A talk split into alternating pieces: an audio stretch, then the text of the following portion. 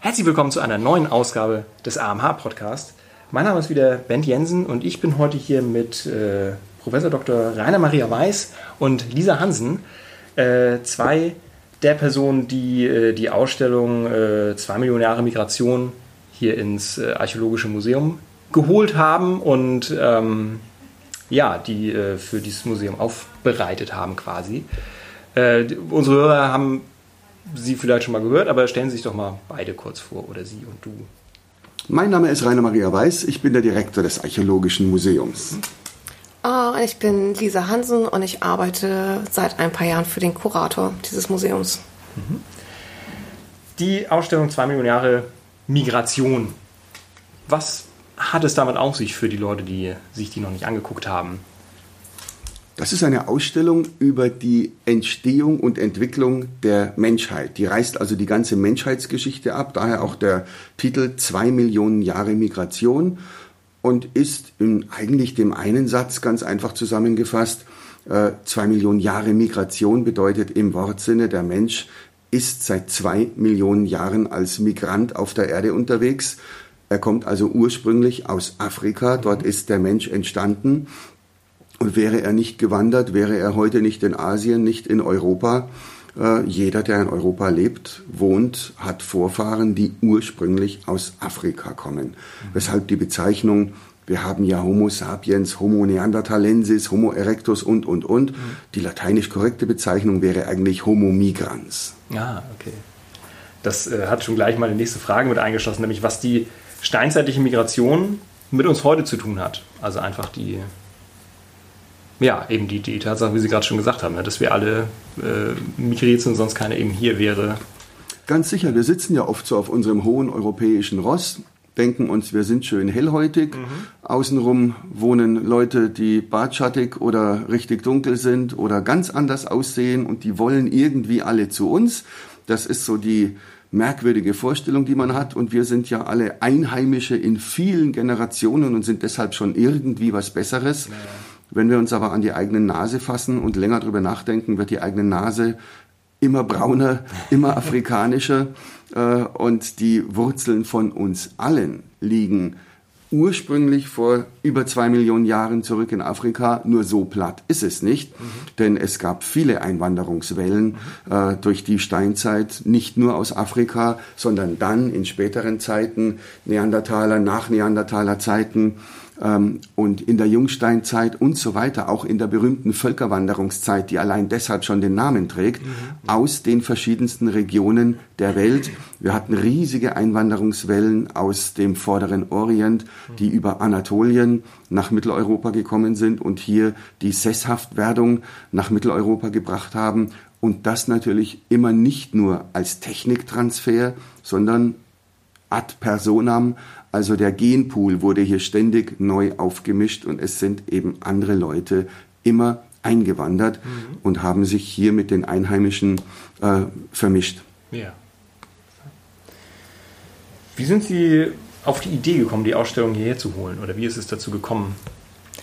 Ähm, wir hatten quasi eine kleine Zeitlücke in unserem Ausstellungsplan, mhm. also ein paar Monate, die wir noch frei belegen konnten und hatten mehrere Projekte dafür äh, in der Idee mhm. und haben dann aber eigentlich über ein gemeinsames Scouting hier die Ausstellung Zwei Millionen Jahre Migration im Neandertal-Museum entdeckt. Mhm. Ähm, ja, und dann relativ schnell mit den Kollegen vor Ort das kommunizieren können, dass wir sie jetzt für diesen Zeitraum ähm, hier ins Haus holen können. Und für uns ist das ein Mehrgewinn, weil das ein Thema ist, das wir gerne selber in einem Ausstellungsprojekt bearbeitet hätten, aber dafür einfach auch nicht die zeitlichen Ressourcen gehabt hätten. Ja. Und wir haben da eben Gott sei Dank seit vielen Jahren einen sehr guten und engen Draht zum Neandertal-Museum, mit denen wir schon mehrfach kooperiert haben und mit denen wir natürlich einen fachlichen äh, Austausch pflegen. Wir hatten auch schon mal eben mit einer tatsächlich Neandertaler-Ausstellung hier mhm.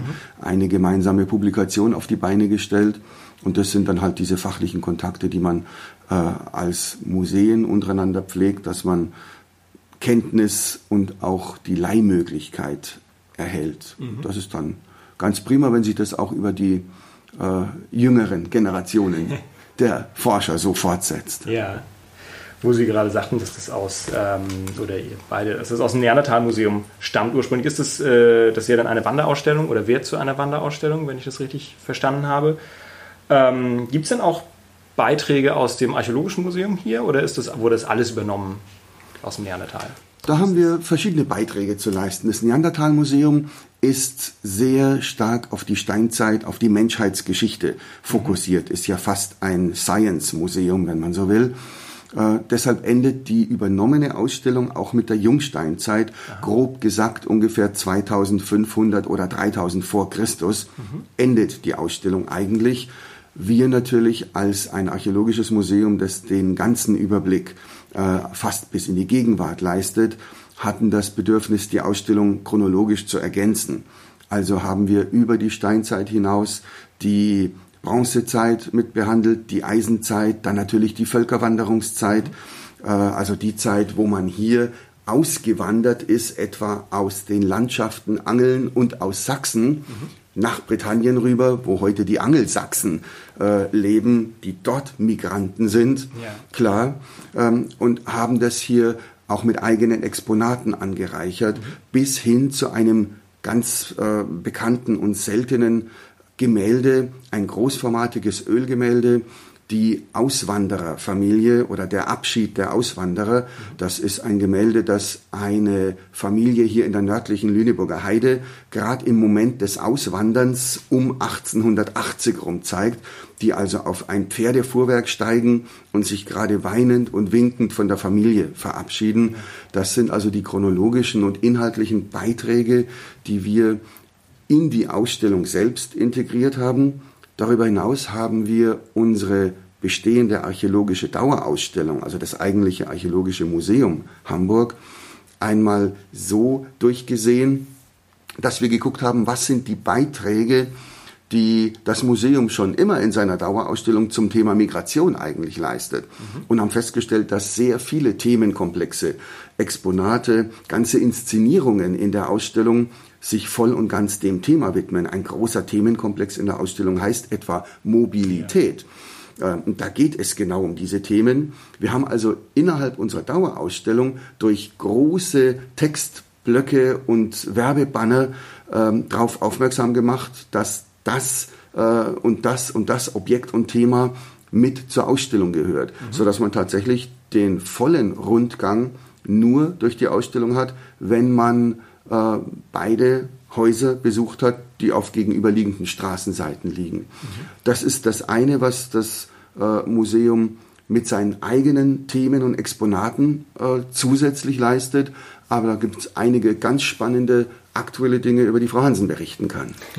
Ähm, ja, wir haben ein, schon ähm, eine schon vorhandene Station in dem Neandertal-Museum, also die wir übernommen haben, quasi neu aufgesetzt. Ähm, es sind Interviews gemacht worden, also sowohl im Neandertal-Museum als auch dann bei uns mit Migranten in der ersten, zweiten und dritten Generation. Und für uns war das ein besonderes Anliegen, dass wir eben auch wirklich Harburger und Hamburger ähm, in die Ausstellung mit reinholen, um unseren Besuchern quasi ähm, das Thema Migration in ihrem Leben selber aufzuzeigen. Mhm. Also für ähm, für die Migranten, die jetzt quasi tatsächlich in zweiter und dritter Generation hier sind, ähm, ist es halt nicht so gewesen, äh, dass die Gesellschaft, in der sie sich jetzt befinden, irgendwie neu mit ihnen umgehen musste. Das ähm, Glück haben quasi nur die Leute, die eben jetzt gerade hier ankommen. Mhm. Ähm, ja, und die Interviews, die wir hier geführt haben, zeigen, ähm, wie multikulturell unsere Gesellschaft grundsätzlich ist, ohne dass wir das ähm, den Leuten eigentlich ansehen und mhm. haben da sehr persönliche und private Geschichten ähm, ja, aufnehmen können und erzählt bekommen. Ja, und damit quasi die moderne Anknüpfung der Ausstellung in unsere Gesellschaft gesucht. Ja.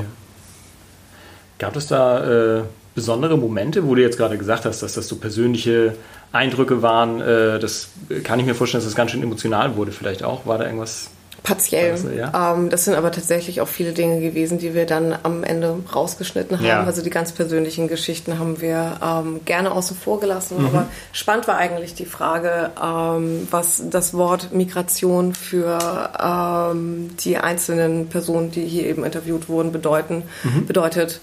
Ähm, ein zwölfjähriges Mädchen hat irgendwie darauf geantwortet, nachdem sie lange um Worte gerungen hat, äh, Migration bedeutet, dass man die Welt bewegt. Ja, ähm, ja also so irgendwie war es schön zu sehen, dass die richtige oder also die fachlich richtige Antwort, so wie wir sie hier eben in der Ausstellung vermitteln, eigentlich bei ähm, allen Menschen vorhanden war. Also mhm. eben in ganz persönlichen Interpretationen und Sichten darauf, aber es ist offensichtlich jedem klar, dass wir hier nicht ähm, an diesem Platz über Generationen gewachsen sind, sondern dass die Welt eben bewegt wird. Ja, total schön. Dazu vielleicht ganz passend, ähm, was erwarten Sie sich von der Ausstellung? Wir erwarten uns von der Ausstellung eine Reflexion der Besucher, dass man also einfach mal drüber nachdenkt, welche Wurzeln hat Migration, was geht mich Migration an. Mhm ist es ein Thema, das mich irgendwie betrifft, außer dass ich meine äh, sauer entrichteten Steuern für Flüchtlinge entrichten muss, die mich ja irgendwie so stören könnten, äh, sondern dass ich vielleicht mal drüber nachdenke, was mich Migration angeht, wie Migration mit meiner Geschichte verbunden ist. Und das greift eine, wie ich finde, sehr gelungene und sehr charmante Eingangs- oder auch Ausgangsinszenierung auf. Denn wenn man nach dem Lösen der Eintrittskarte die Ausstellung betreten möchte, geht man an einem Schild wie an einer Selektion vorbei, äh, wo man sich entscheiden muss, ob man links als Migrant oder rechts als Nicht-Migrant in die Ausstellung geht. Mhm. Und unser Eins denkt sich natürlich, klar, Nicht-Migrant, ja. geht man also als Nicht-Migrant rein, um dann zu lernen, dass alle Wurzeln, die man hat, Erstens aus Afrika, zweitens aus dem Vorderen Orient, drittens aus Anatolien, viertens, fünftens, sechstens, mhm. siebtens aus, aus, ausstammen und steht am Ende der Ausstellung oder des Ausstellungsrundganges wieder vor der Entscheidung, als was man die Ausstellung verlassen möchte. Und ich glaube, der ein oder andere sollte bis dahin vielleicht wahrgenommen haben, dass die Gene oder der Genpool, den er in sich selbst trägt, nicht ganz so rein ist, wie er sich vielleicht denkt mhm. und die Ausstellung deshalb als äh, Migrant verlässt. Ja. Und diesen Lerneffekt mitzunehmen über sich selbst und den Respekt anderen gegenüber aus der Ausstellung mitzunehmen. Das wäre, glaube ich, schon der Volltreffer und das Wichtigste oder die wichtigste Botschaft, die wir damit erreichen könnten.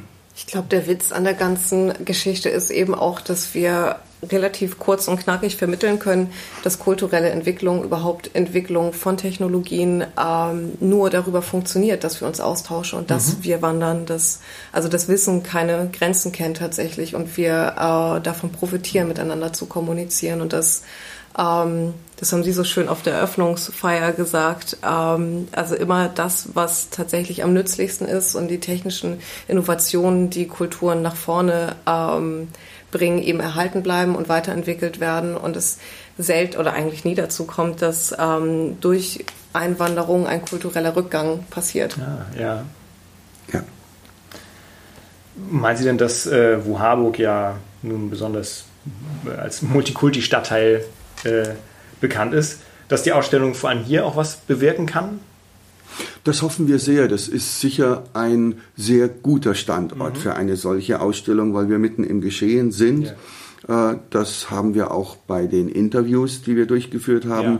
gemerkt, dass wir nicht erst ein Zeitungsinserat schalten müssen und lange Recherchen anstellen, bis wir auf einen Migranten stoßen, äh, dem man es auch ansieht und der sich als solcher versteht, sondern wir sind hier mitten in einem äh, kulturell sehr bunten Stadtteil oder Bezirk, wo das Thema Migration allgegenwärtig ist. Und deshalb hoffen wir eben sehr, dass wir hier im für, für gegenseitiges Verständnis äh, massiv werben können mit der Ausstellung. Mhm. Haben Sie denn auch einen Migrationshintergrund, wenn ich mal so fragen darf? Also ich habe einen ganz deutlichen Migrationshintergrund. Einmal natürlich den fachlich in der Ausstellung begründeten, der ja. ist aber langweilig, den haben wir nämlich alle. Äh, aber ich bin in erster Generation ein vertriebenen Kind. Äh, also das Thema Flucht und Vertreibung ist bei uns in der Familie allgegenwärtig. Äh, ein Elternteil stammt aus dem Böhmerwald, äh, heute Tschechien, mhm. Tschechische Republik, andere Elternteil aus Oberschlesien, heute Polen. Genau die gleiche Kombination gilt für meine Frau. Mhm.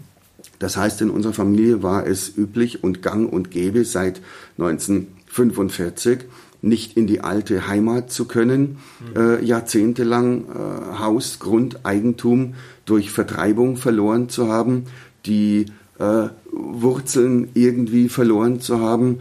Äh, und das ist etwas, was natürlich gerade bei den Urgroßeltern, Großeltern, aber auch bei den Eltern, die alle noch im Osten geboren sind, äh, allgegenwärtig. Klar.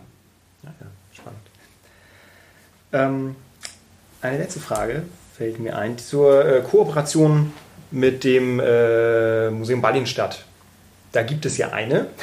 Äh, wie kam es dazu und was ist der, der Gedanke dahinter? Also warum? Die Ausstellung endet ja, die übernommene Ausstellung aus dem Neandertal-Museum endet in der Jungsteinzeit. Mhm.